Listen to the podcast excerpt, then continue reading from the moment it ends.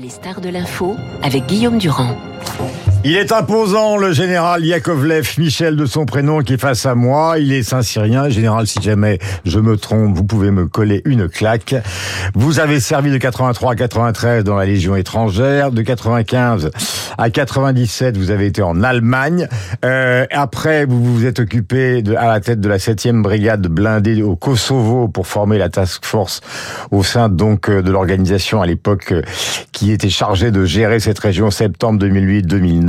Vous avez terminé comme vice-chef d'état-major donc euh, de l'OTAN, ce qui n'est pas n'importe quoi. Et vous êtes l'auteur de l'ouvrage Tactique théorique édition économique en 2009 et probablement d'autres ouvrages qui m'ont échappé, collection stratégie et doctrine. Si j'ai donné euh, cette amorce de biographie, c'est parce qu'évidemment tout le monde se demande Poutine va-t-il frapper? Ça fait depuis le, le grand discours et, et, cette cérémonie imposante du Kremlin que la question est de plus en plus rémanente sur les chaînes d'information. Et vous, votre caractéristique depuis le début, c'est que vous avez vous donnez le sentiment de croire que la vraie question n'est pas là. Absolument. Euh, c'est une question intéressante qui meuble les, les débats depuis euh, plusieurs jours. Mmh. Va-t-il faire ou pas? Où le fera-t-il? Avec quel type d'armes? Pour mmh. quelle puissance? Euh, Combien de kilotonnes? Etc. Pour moi, c'est une question qui est vide de sens. Mmh. La, la, vraie question, c'est euh, il nous pose un dilemme, bien sûr. Alors, est-ce qu'on en tient compte ou est-ce qu'on n'en tient pas compte?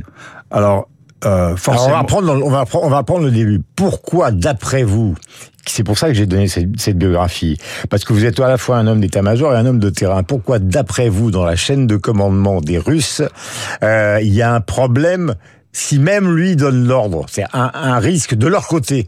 Oui, absolument. Depuis euh, depuis ces premières menaces euh, nucléaires, euh, je soutiens la thèse selon laquelle c'est le test ultime de loyauté de Poutine vis-à-vis -vis de sa chaîne militaire et qu'au fond, il n'a pas forcément envie de poser la question. La, une frappe nucléaire, tactique ou stratégique, implique beaucoup de gens en réalité. Mmh. La décision est unique, mais l'exécution engage beaucoup de gens. Mmh. Et parmi ces beaucoup de gens, il y en a un certain nombre qui qui peuvent se dire que je là on change de nature, on, on, on c'est la fin de l'histoire, hein, la, la, la, la, fin mmh. de la planète, en tout cas de l'existence. Comme ça s'est passé à Cuba d'ailleurs il y a des années. Voilà, et, et donc un paquet de gens qui qui qui auront le, le, le recul. Jusqu'à présent, le soldat russe peut se dire que il y a un alignement entre la patrie et ce que lui demande le régime Poutine. Ouais. Quand ces gens-là, certains se diront c'est perpendiculaire, le sort de la patrie et le sort du régime, mm. eh bien, il risque de caler. Et le jour et où... il le sait, ça, Poutine, vous pensez ah, ah, Il le sait. Je pense qu'il le redoute. Je, je pense qu'il préfère, tout, tout, comme un mari a du mal à demander à sa femme... Euh, si elle le trompe parce qu'il préfère une pas. Question, il faut il jamais, préfère faut pas, jamais poser voilà, cette question. Il préfère pas. Si vous voulez pas connaître la réponse, ouais. ne posez pas la question. Et je pense que c'est ça le dilemme de, de, du président Poutine. Ouais. Et donc ça veut dire qu'il est réticent par rapport à ça. Donc on se trompe quand on n'arrête pas de débattre autour de va-t-il donner l'ordre ou va-t-il pas le donner l'ordre. Donc au fond, vous avez l'impression, si je vous comprends bien, et c'est parce que vous avez été sur le terrain, que ce qui se prépare alors que nous entrons dans un automne qui va être froid dans cette région et un hiver qui va être glacial, il faut se préparer à une guerre qui va durer pendant tout tout tout, tout partie de l'hiver en fait. Oui, depuis la depuis la grande surprise de, de février. Euh, et, et, surtout la contre-surprise, hein, au sens le sursaut euh, ukrainien, on se dit qu'on est parti pour le, le, long terme. Alors maintenant, la guerre n'est pas linéaire. Mm. Et l'effondrement de l'armée russe est possible. Mmh. Euh, est possible. C'est ce qui s'est passé à l'INEN. Alors voilà, ça, ça, se passe par petits bouts. Il n'est pas exclu qu'il y ait une sorte d'effondrement euh, généralisé. Surtout avec l'arrivée des mobilisés mmh. qui n'ont pas forcé, dont on sait qu'ils n'ont pas envie de combattre, parce que s'ils avaient eu envie de combattre, ils se seraient déjà engagés. Donc par définition, tous les hommes, qu'ils soient 300 000 ou 1 million, que le régime injecte ou a l'intention d'injecter sur champ de bataille, mmh. par définition, aucun d'entre eux, pas un, n'avait envie de faire cette guerre. Mmh. Et ces gens-là ne sont pas suicidaires. Poutine non plus n'est pas suicidaire. Quand il reçoit notre président de la République avec une, euh, au bout d'une table de 17 mètres, parce qu'il a peur d'un microbe français, mmh. ce gars-là n'est pas suicidaire. Les, les propagandistes du régime, Solovyov, ils, ils sont pas sur le front, ils sont pas mobilisés, leurs enfants ne sont pas mobilisés, ces gens-là ne sont pas suicidaires. Donc tous ces matamores qui poussent à la frappe nucléaire, comme Kadyrov, euh, sont en, en réalité n'y croient pas eux-mêmes. Ils ne sont pas suicidaires, ils n'y croient pas eux-mêmes. Mais alors, quelle est la position Enfin, quand on a vu, comme vous, comme moi, euh, cette cérémonie hyper impressionnante euh, qui a eu lieu au Kremlin avec un double discours avec tous les hiérarques du régime qui étaient ici, y compris Kadyrov, avec la fête et toutes les pop stars russes sur le terrain. Même si on a appris ces dernières heures, par exemple, qu'il y avait un, un, jeune rappeur très connu en Russie qui s'était carrément suicidé plutôt que d'aller sur le front. Et donc, c'est, mmh. c'est, ça a été très marqué sur les réseaux sociaux. En fait, pour pourquoi cette débauche euh, de nationalisme violemment anti-occidental s'ils si, savent qu'ils sont fragiles, parce qu'ils en ont quand même la conscience oui, euh, bah, c'est un régime qui est fondé sur le spectacle. Euh, donc là, on est dans le spectacle de la puissance et non dans la réalité de la puissance. Mmh. La puissance est en train de de, de, de, de partir par toutes les ports euh, mmh. du régime. Mmh. Il a il, il, a avalé une dose, c'est ce que j'appelle l'ukrainium. Vous savez, il y a eu le polonium pour Alexandre Litvinenko, et lui, il s'est servi une grosse dose d'ukrainium. Vous voyez, l'ukrainium, c'est russe, c'est long et douloureux, et l'issue est certaine. L'ukrainium est en train de dissoudre ce régime de l'intérieur. Vous en êtes certain, général, parce que vous savez que qui est intéressant dans ce que vous dites, tranquillement d'ailleurs, mmh. je vous félicite, c'est que à un côté, vous dites qu'il faut faire attention à ce qu'on raconte partout sur les plateaux parce que c'est pas forcément la vérité. Et en même temps, là, on est donc sur une perspective de guerre longue. Mais si je vous écoute avec l'Ukrainium, qui va se retourner contre lui, plus ça va durer, plus ça va être, euh, plus ça va être, euh, comment peut-on dire, négatif pour le régime? Ah, de mon point de vue, le régime Poutine est en train de mourir et ne le sait pas. Alors, est-ce que ça sera une question de semaines, de mois ou d'années, mmh. je ne sais pas. Mais, euh, mais le, le, les tensions internes au régime, la succession d'erreurs commises, mmh. le drame que cela représente pour tous les Russes, en particulier depuis la mobilisation. Mmh. Donc maintenant, on arrête de parler d'opération spéciale. Mmh. Euh, et, et ce, ce régime-là est condamné. Mmh. Mais la reprise, par exemple, par les Ukrainiens de dizaines, même de centaines de kilomètres carrés, c'est quand même faible par rapport à cette affaire de référendum, même s'il a été totalement truqué, et par rapport justement à ce que les Russes possèdent actuellement du Donbass, qui est quand même largement supérieur. C'est-à-dire que le temps que les Ukrainiens progressent encore de dizaines et de dizaines de kilomètres, il va falloir des batailles sanglantes. Oui, mais euh, vous croyez qu'ils vont céder en, en, en, comptant les kilomètres carrés, nous avons un réflexe d'agent immobilier. C'est mmh. très occidental. Mmh. On compte les kilomètres carrés, donc c'est un pourcentage de kilomètres carrés. Euh, les, dans, la, dans la pensée militaire euh, russe mmh. euh, ou soviétique, c'est on raisonne force contre force. C'est le, le, rapport de force. Donc, euh, à l'heure actuelle, l'initiative est du côté des Ukrainiens. C'est eux qui décident où ils vont distribuer les prochaines baffes.